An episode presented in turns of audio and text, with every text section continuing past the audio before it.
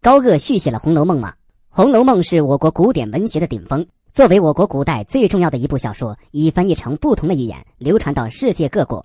长期以来，人们普遍认为曹雪芹只写了《红楼梦》的前八十回，后四十回是清代文人高鹗所写。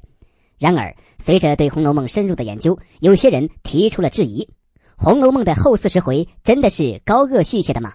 高鹗叙述说，最早是由我国大学者胡适提出来的。他最早看到《红楼梦》的时候，认为小说的诗词是在暗示人物的命运和结局。但是看到后来，有些人物的结局并不按照诗词所预言的那样。同时，经他考证，高鹗的童年进士张传山在《赠高兰树鄂童年诗题节》中写道：“传奇《红楼梦》后四十回据兰树所补。”于是胡适便认定补书的作者是高鹗。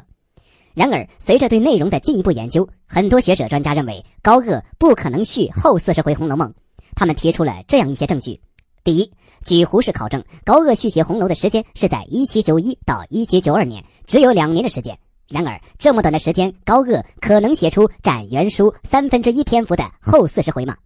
高鹗怎么可能在求取功名的时间里花如此多的精力续写《红楼梦》？这显然是一件不合情理的事情。第二。高鹗续写红楼的时候，真本的《红楼梦》并没有完成太久，可能根本就没有消失，只是零散不全，需要补充。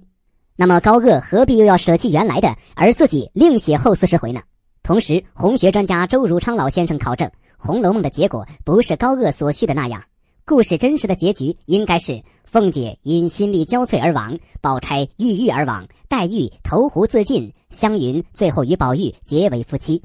目前，一些专家学者又提出，高鹗不仅没有续写后四十回，而且现存的《红楼梦》都是曹雪芹本人所写。据他们考证，一九五九年在山西发现的乾隆抄本《百念回红楼梦稿》，简称《红楼梦稿》，才是曹雪芹的手稿本，而其他所有版本都是曹雪芹在这部稿本上一边修改，一边由不同的人抄录出去的。